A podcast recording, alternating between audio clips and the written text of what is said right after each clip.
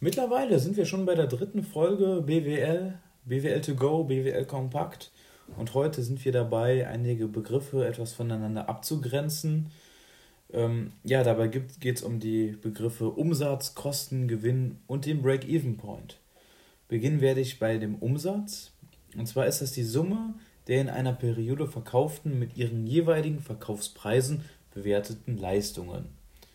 Im Rechnungswesen werden diese auch als Erlös bezeichnet. Klingt am Anfang ein bisschen kompliziert, aber im Grunde genommen ist es nicht ganz so schlimm. Und zwar geht es einfach darum, dass man sich anguckt, ja, was hat jetzt das Unternehmen verkauft? Sei es jetzt Güter, sei es immaterielle Sachen, wie zum Beispiel Dienstleistungen, beim Friseur beispielsweise. Und das wird dann einfach, ne, also mit den äh, entsprechenden Verkaufspreisen multipliziert und dann hat man dann den Umsatz, ne, beziehungsweise die Umsatzerlöse.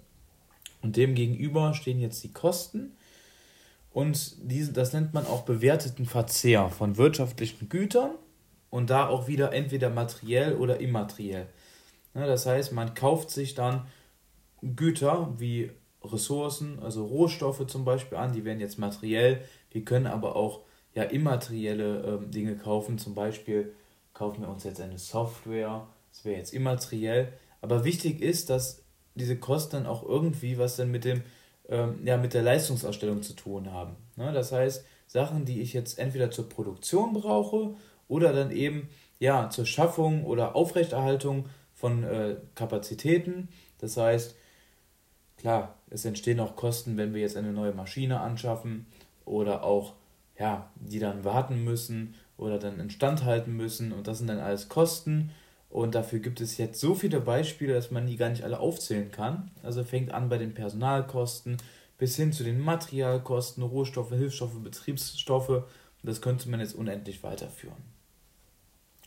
So, und wenn man jetzt diese ja, Erträge und Aufwendungen gegenüberstellen würde, beziehungsweise eine Differenz bilden würde, dann kommt der Gewinn daraus.